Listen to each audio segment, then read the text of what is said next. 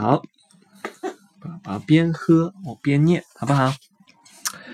以下呢是二零一七年八月二十九日的哈佛大学新生开学典礼上，该校校长德鲁吉尔平福斯特对新生的致辞。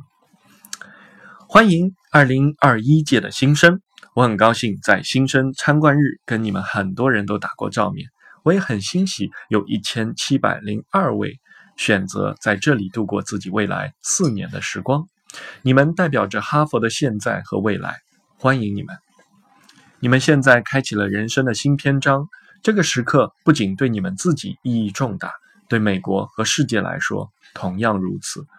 最近几周，我们感受到了全球核战争的威胁，我们目睹了极端天气的可怕，我们看到了发生在西班牙、芬兰、比利时和阿富汗的毁灭性恐怖主义行为，我们也听闻了美国一所大学里令人心寒的仇恨。种族主义、反犹太主义和暴力事件，那个地方跟我们这里并无多大区别。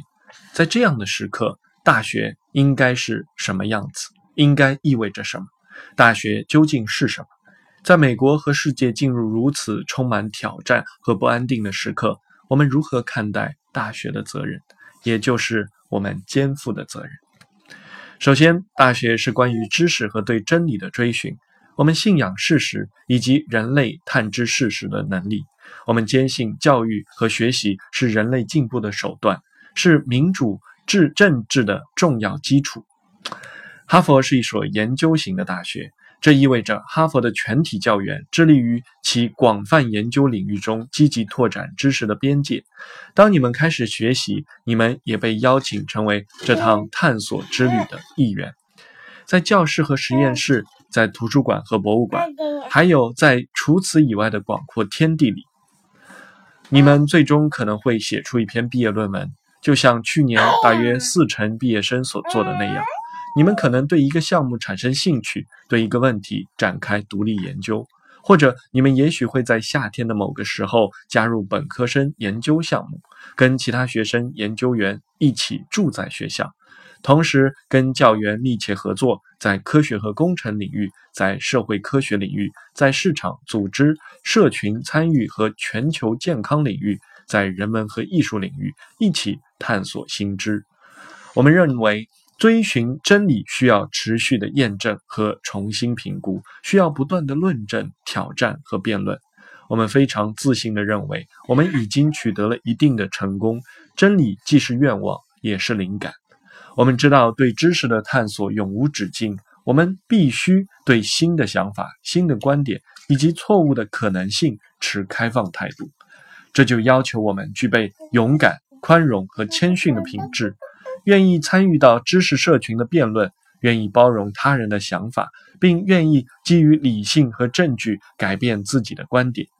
不过，这些不仅仅是我们希望在你们每个人身上培养重要智力技能，他们还是至关重要的基本能力，即做出判断和评估事实的能力，以及在新事实面前虚心学习和自我成长的意愿。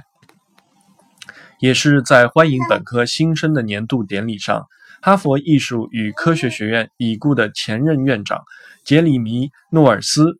曾描述过他所认为的高等教育最重要目标。他说：“那就是确保毕业生能够辨别有人在胡说八道。他们会通过挑战和被挑战，通过直面意义和分歧来学习这种能力，并在当中找到自己的道路。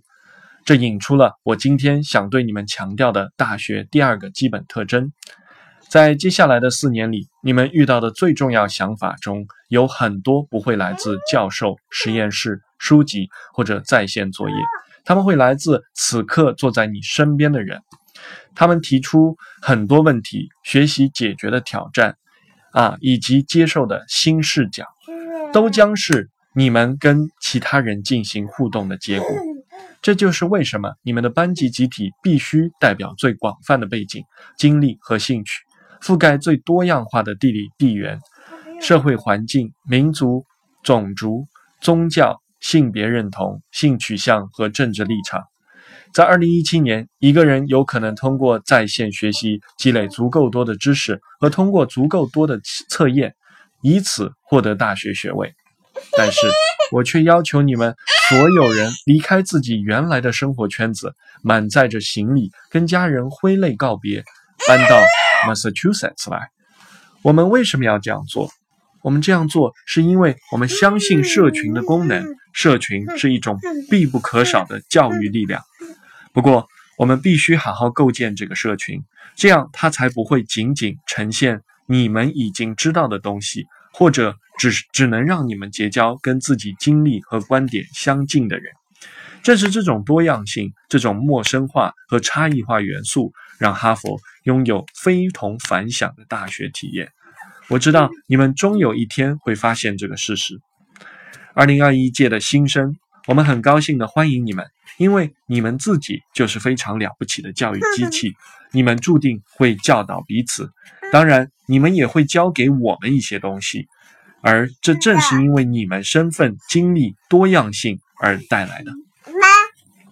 当哈佛招生办公室决定录取你们时，是因为我们希望听到你们的声音，希望你们为这种创造性的不和谐音调出做啊音调做出贡献。所以，请不要沉默无声。还有，请不要在网络虚掷光阴，仿佛你不曾来过这里。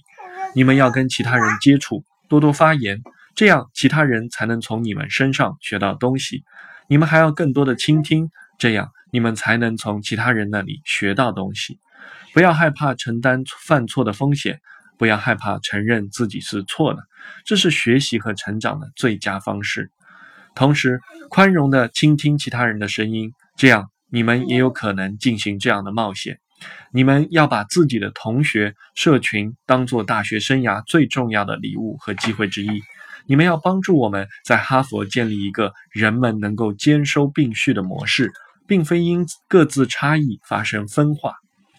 现在就让我介绍一下我刚刚阐释的原则发展出来的两个问题。在未来的一年里，你们会听到很多关于我所描述的多样性的承诺，因为它已经在一宗在一宗备受瞩目的诉讼案中得到了直接的挑战。引起争议正是把你们录取到哈佛以及创造出二零二一届新生显著多样性的招生流程。我们将继续坚定地捍卫这个招生流程以及多样性的重要意义。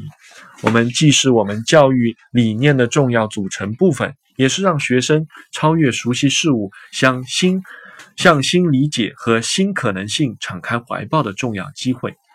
此外，在今年秋天，我们也有可能听到很多关于哈佛最后俱乐部 （Final Clubs） 兄弟会和姐妹会的消息，以及一项即将在你们这一届首次生效的政策。事实上，在新生参观日的问答环节，你们当中曾有人向我问过这件事，所以我知道有一些人已经在思考这个问题。这项新政策的动机源于我们的相同的承诺。即提供一一种肯定哈佛每个学生重要性，以及敦促学生向差异化同学学习的教育体验。在四年大学生涯中，我们希望你们能够超越刚入学时的自己。我们希望你们探索自己认为是理所当然的东西，培养出在多元文化环境中健康成长的能力。在未未来几年，你们将在哈佛发现这样的环境。这些目标让哈佛院舍系统 （House System） 生活学习环境充满了活力。我们将在明年三月被随机分配到不同的院舍，在那里生活和学习三年。此外，这些目标也明确表明，那些规模和影响日益扩大的歧视性、排他性和同质性组织，他们他们跟我们的价值观和教育目标是背道而驰的。在这样一个对美国和世界至关重要的时刻，你们来到了哈佛。现在，你们已经成为哈佛近四百年大学实验的重要组成部分。确保哈佛继续严谨和理性的追寻真理，这取决于我们。确保社群每个成员才华在此过程中得到充分的鼓舞和施展，这也取决于我们。让我们都尽己所能，努力使哈佛成为一个个一个人人相互尊重的地方，从而让我们所有人都能做最好的自己。面对全美各个地方不断涌现的仇恨和暴力事件，我们需要坚持一种不同的共处方式。在这样一个破裂和分化的时刻，让我们成为团结的榜样。我们从未像现在这样更需要哈佛的承诺。欢迎你们。来到哈佛。